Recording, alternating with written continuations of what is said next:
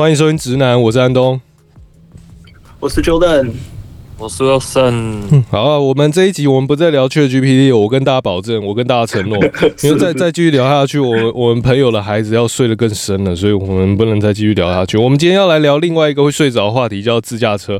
那那这个这个话题，呃，Wilson 跟 Jordan 他们都特别的有经验。那我现在我也很有经验，因为我现在在车槽里面，真的是啊，是 是。对，刚刚刚开车真的是非常可怕的事情，所以我现在是在车上录音的。如果听众听到一些背景有什么声音啊，机车的声音啊，敬请见谅啊。如果你是在美国或其他国家的听众，你就是稍微听一下台湾机车车流声，我等下会示范给大家听。好了，那我这一集开完了，换换我休息喝咖啡。好好，对，因为这一集想跟大家聊一聊这自驾车，因为我刚好前几天呢就是在那个旧金山那边，因为现在。呃，美国这边其实已经有两家的这种无人计程车已经正式就算算是在营运了。那所以现在在旧金山的晚上呢，你就可以看到路上很多这种自驾车就跑来跑去，因为你很明显就会看到那自驾车，因为上面会搭载一堆镜头啊、雷达什么的各种仪器，然后你就很明显的远远看到那一台，然后。如果你是晚上在路上的话，你其实还看到蛮多的。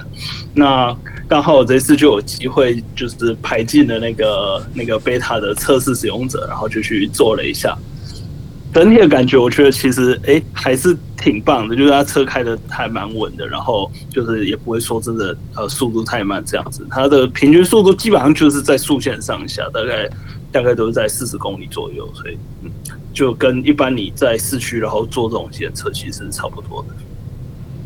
嗯，那像我在日本这边的话，诶、欸，我因为像我们这边地很算很大很多嘛，所以我们这边有那种类似信义区，就是台北信义商圈的那种地区，然后它是很长很长的一整条，都是那种区域，然后他们那边就直接就上面有标示牌，就是表示说，哎、欸，这边是罗巴多实验区这样子。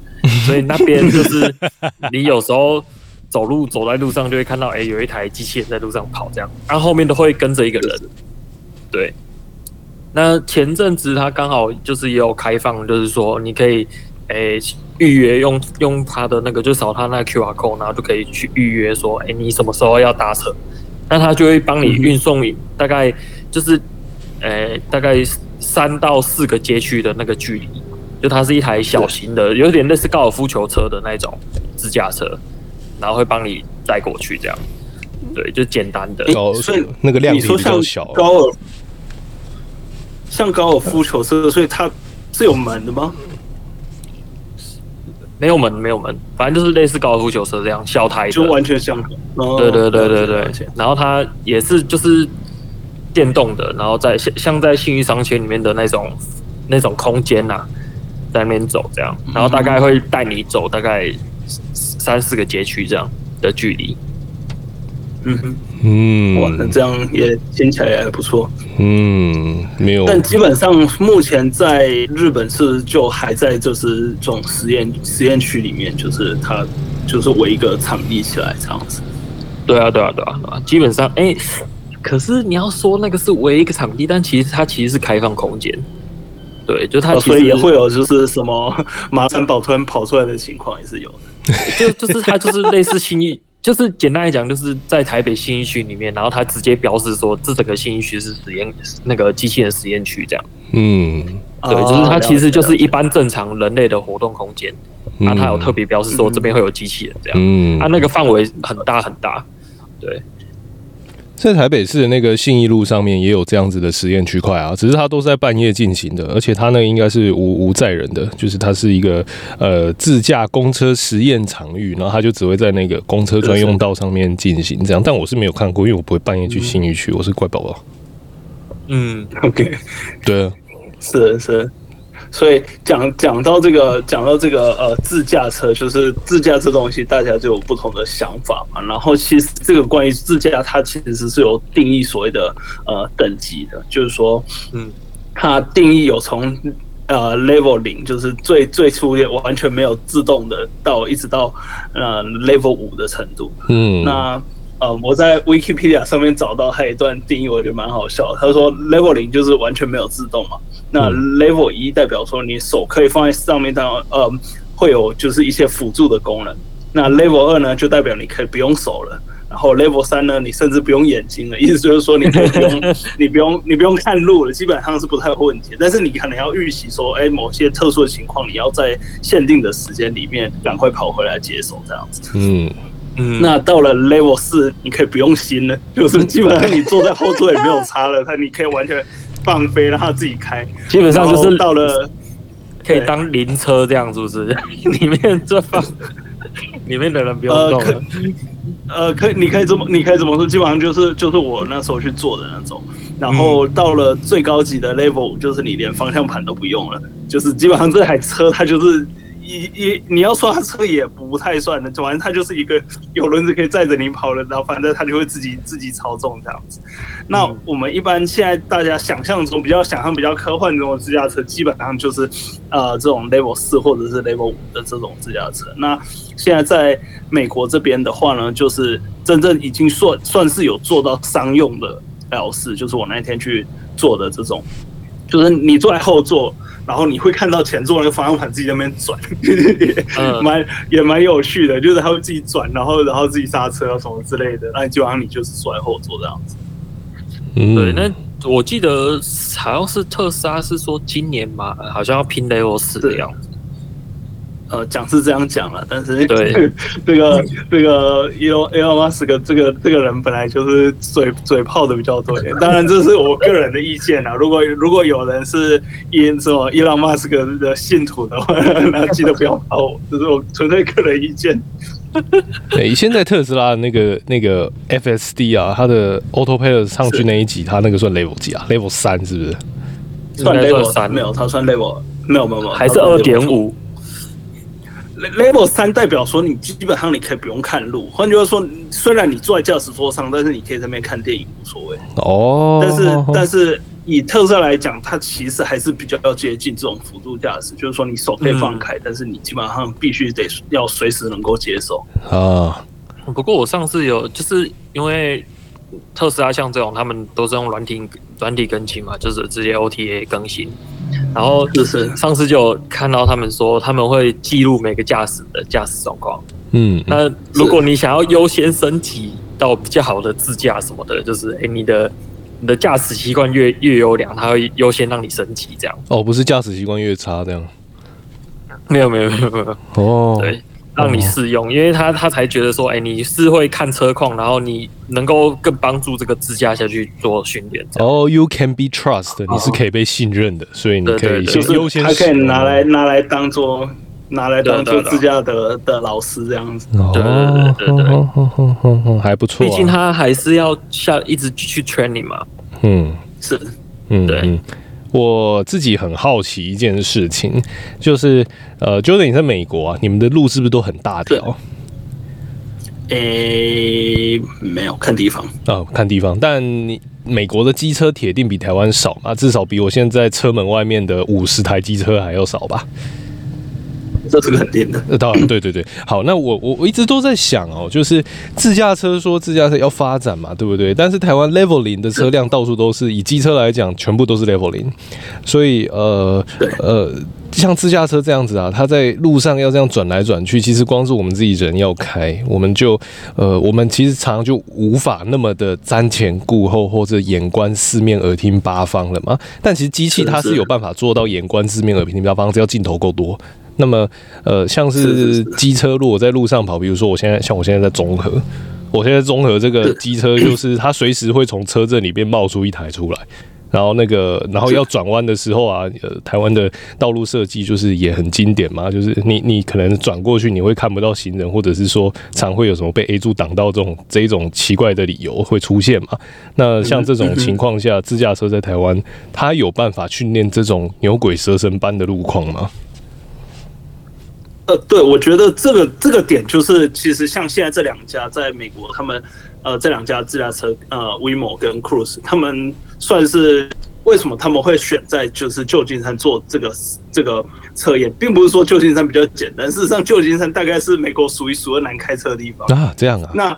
他们的概念很简单嘛，就是说，你如果这个地方完全都没有问题，你去那些穷乡僻壤开车，基本上都是随便开。哦，所以其实像在旧金山也会有很多类似的状况啊，像嗯像我昨天经过一几条路，他可能就是说，呃，单向双线，呃，就是呃，那那就那就单线双向，然后两边都有路边停车，然后路边停车就可能会有人突然，诶，他要他要停车，像我昨天那时候坐车的时候就有遇到，就是说，诶，他开一开，可是这个前面这个人他要路边停车，所以他是这个时候他要倒车入库嘛，诶，所以这个时候。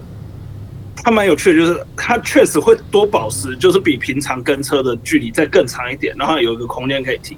然后呢，大概等了一下之后，他发现他真的是技术太差，停太久，他就直接从旁边绕过去，他就不等他了。嗯嗯，对对对。然后包含像旧金山这边会有一些那种电动滑板车会跑出来，就是虽然它机车不多，但是这种电动滑板车反而是比较也也是蛮危险的，因为有时候他们会在。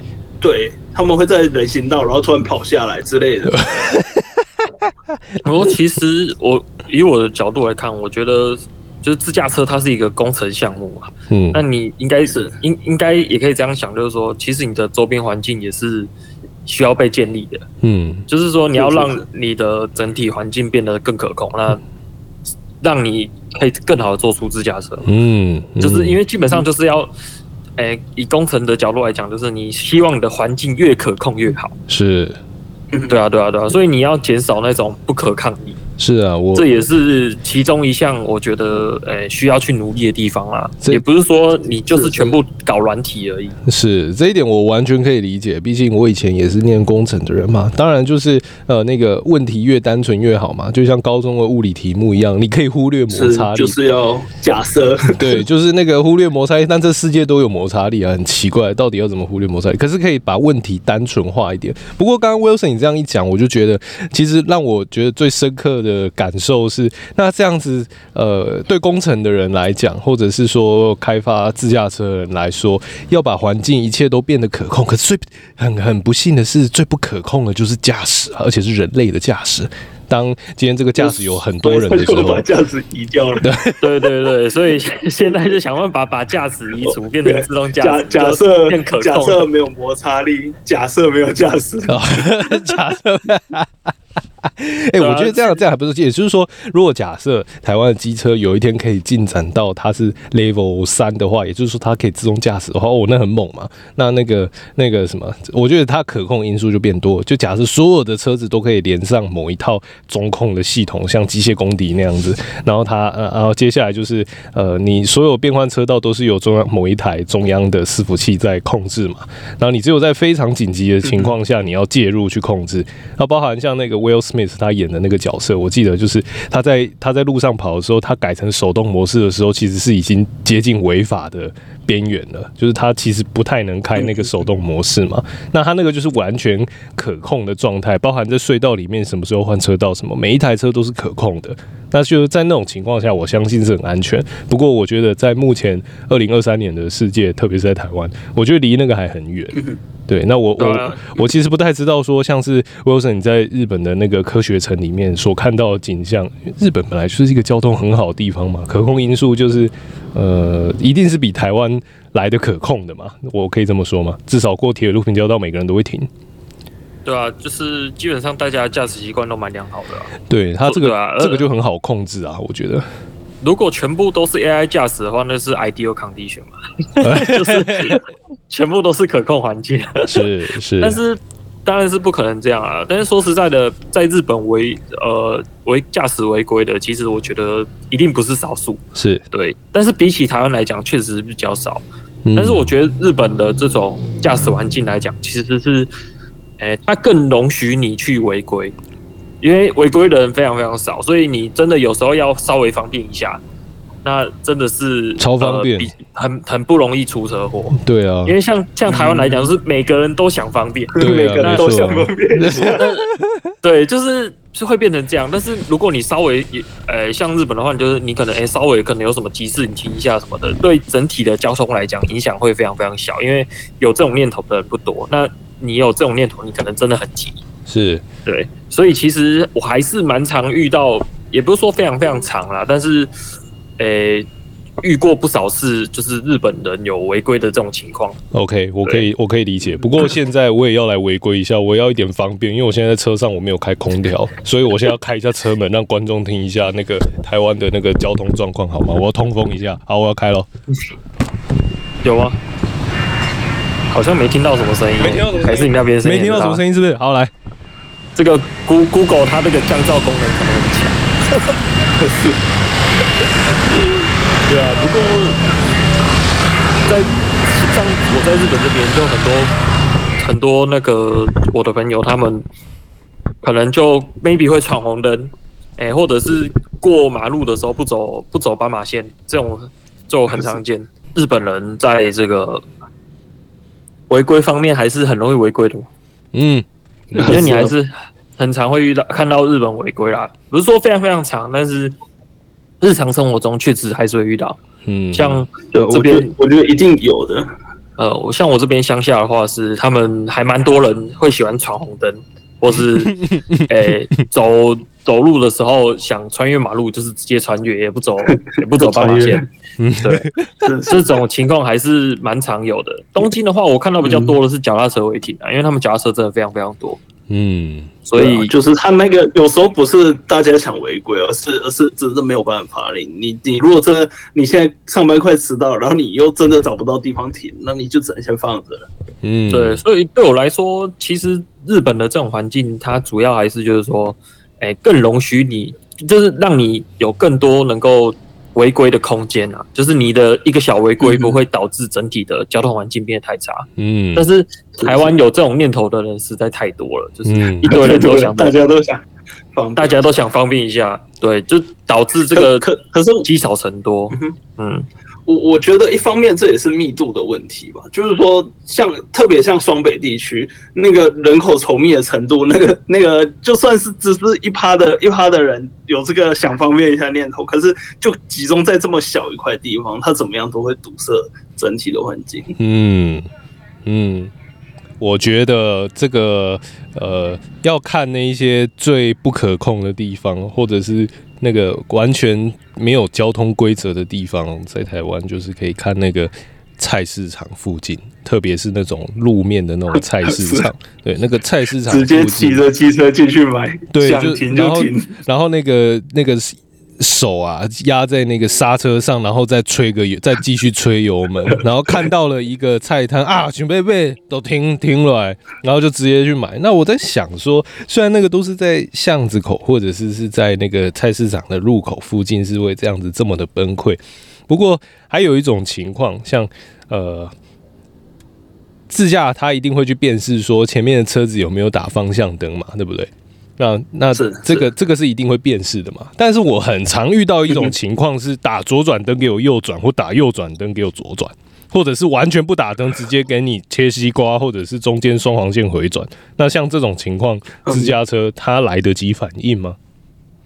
我我觉得这是可以的，就是它其实你真的要转之前，它还是会有一些这种，它是可以预先的动作，对，它是可以预测，类类似可以预测。就是我印象中，其实。这个反应速度，我印象中前几年我有看过一个影片，它就是在讲说，诶，他可以用影像的方式去单独预测这个足球的那个守门员，他今天要接这个球，他要往哪个方向扑。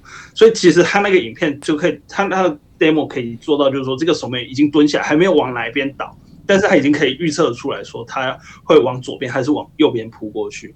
所以我觉得像是自驾车的这种里面的模型，肯定也可以做到类似的事情。就是说，前面那台车它可能车头或是它侦测到它的速度稍微变化，或者是说它稍微往某一边偏，它大概就可以预测到说它要往哪边转。所以我我倒是觉得说，像这种呃打方向的往往右打，然后往左转的方向，反而是机器可能比较不容易被误导。嗯，我。我是觉得说，机器的反应速度基本上还就是就是比人快啊，因为你可以用机器测人类的反应速度，但是你不能用人类去测机器的反应速度。对，所以基本上如果再再这样继续发展下去的话，我相信机器的运算速度基本上会是比人快的。那像像现在就有一些他们是用那个 FPGA 在做嘛，嗯，就它跟一般的 CPU 不太一样，它就是一张图进去。直接就把你帮你把结果吐出来，这样，就它几乎是一个一个 clock 就可以出结果，嗯、就是用 FPGA 下去做，嗯、对，所以我觉得基本上。继续发展下去，这个机器的反应速度基本上还是可以比人快啦。不管是怎么样，就是突然之间有一个什么东西冲出来，它的反应速度可能还是比人快。嗯，OK，是是 OK。那如果说是有一只老鼠冲出来了，对，我我觉得这都还是可以的。就是说，它今天不管什么东西突然冲出来，而且特别是像它有一些东西，我我我觉得它如果真的有一些特别难处理的东西，譬如说。呃，某某些比较小的东西冲出来，这这这种这种问题的话，其实你可以想象它还是一个工程问题。所以，他为了解决这个工程问题，他有可能就是说，哎，我单独一个元件就专门处理这种小东西冲出来的问题。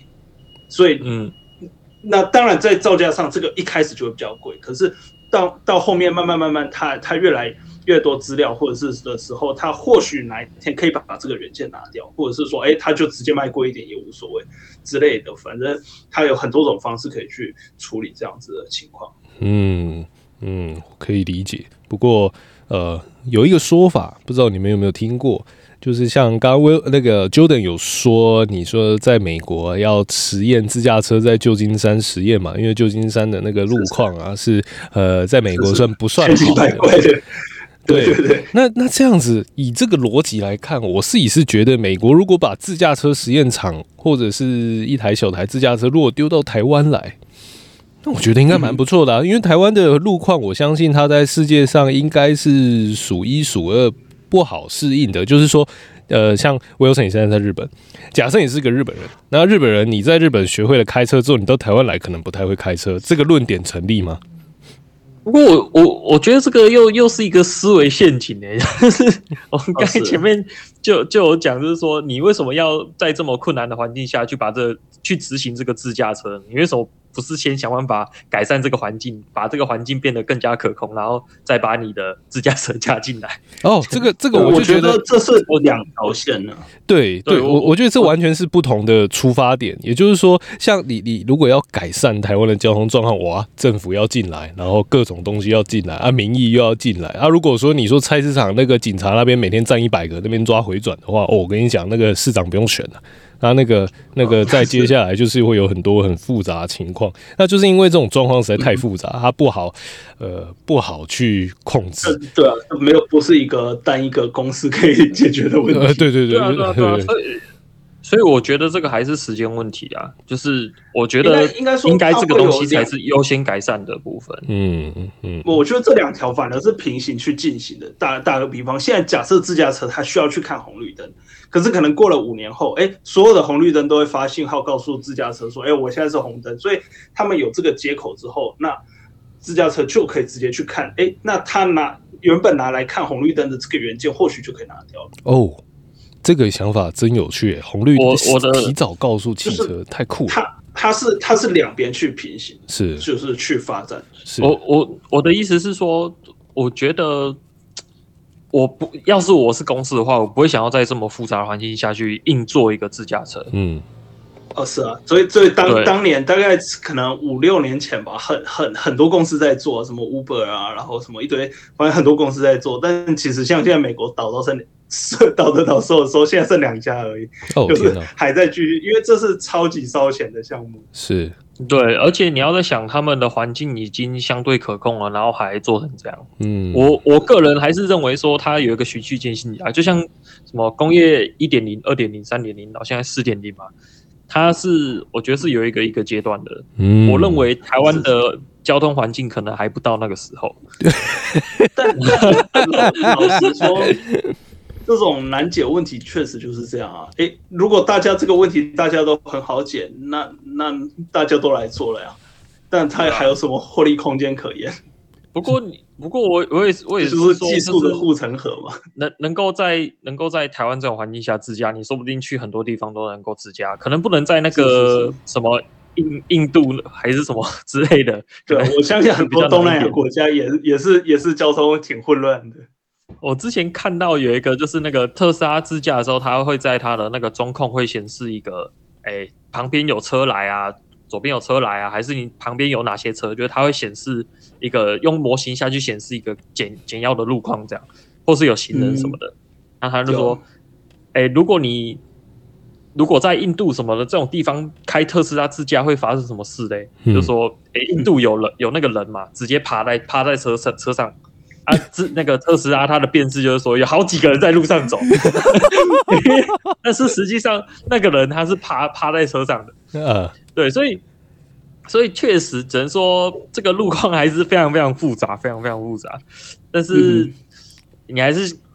可能要想办法克服这么复杂的呃工程问题啊，嗯、但是 就是你可能要根据很多国家下去调调整这个特例，比如说像刚刚那个嘛，那、嗯、这个这个肯定是人不是在路上走的嘛，他他其实是就是趴在车上嘛。他到底是怎样趴在车上啊？啊，我我之后再再再丢那个影片给你们看好了，我真的觉得那个 蛮有趣的。太狂了，太狂了！我知道会趴在火车上，但趴在特斯拉上面，我第一次听到。不是不是趴在特斯拉上面，是他趴在前面的货车上。啊，特斯拉看到那台货车，以为上面有一堆人在走路。哦 哦哦哦，我懂意思。哦，那个上一次看到那种景象是我小时候了，那个真的很少见了。我的我的妈呀！好，我们今天节目啊，因为呃电信收讯的问题，我们其实一直有在断线。那么呃，我再也不挑战那个现在，如果机车一多，旁边机车一多，大概全部都开导航吧。然后电信基地台就是收不到讯号之类的。所以呢，我们今天的节目就先在这里暂时打住。不过我们如果你还想要听更多自驾车，没关系，我们下次还可以再带来更多，就是还可以有更多趴在车子上这种故事会出现。好，那我们今天节目就先暂时到这边。好，那我们就跟你 say goodbye 喽，拜拜，拜拜拜拜。